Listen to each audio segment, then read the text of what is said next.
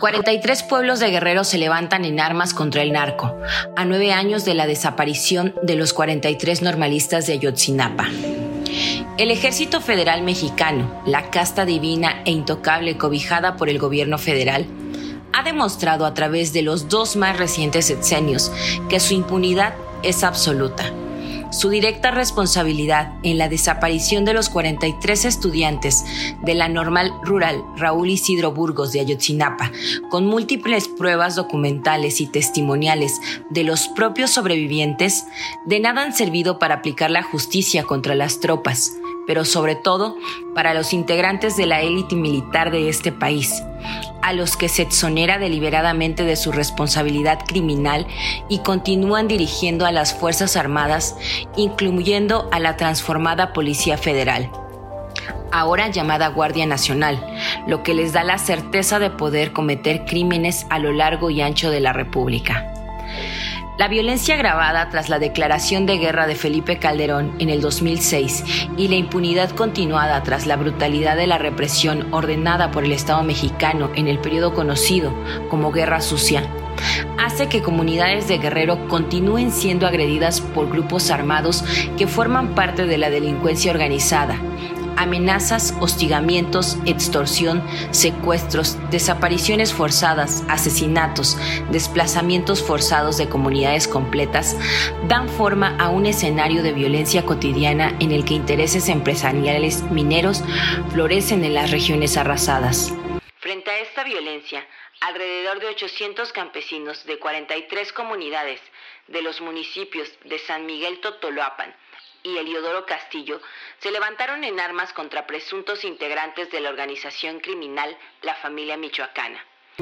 que el jueves pasado comenzaron a atacar el poblado de Lindavista, en la región de Tierra Caliente de Guerrero. Así lo reportó el periodista Sergio Ocampo el 4 de septiembre de 2023 desde San Miguel Totoloapan.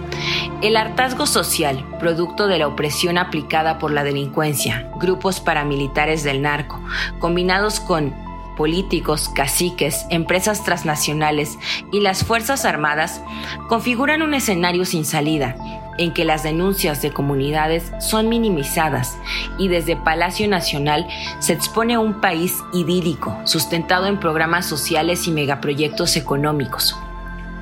sin embargo, en la realidad social, las comunidades de diversos estados de la República, como en el caso de Guerrero, deciden responder con las armas en la mano para defender su propia existencia. Y con esas armas defienden cada centímetro de tierra, sus planteamientos y las prácticas de autonomía que día con día llevan en la práctica en sus vidas. Que 43 pueblos se declaren alzados contra esta injusticia no es algo novedoso. Frente a la violencia en otras regiones de México, otras tantas comunidades han tomado esta decisión, fieles a su historia y con la mira de construir un futuro mejor para los que están por venir. Desde las lejanas tierras de Topolobampo, Sinaloa, luchando contra una planta de amoníaco, integrantes de los pueblos indios pronuncian, el gobierno le tiene miedo a la autonomía de los pueblos originarios.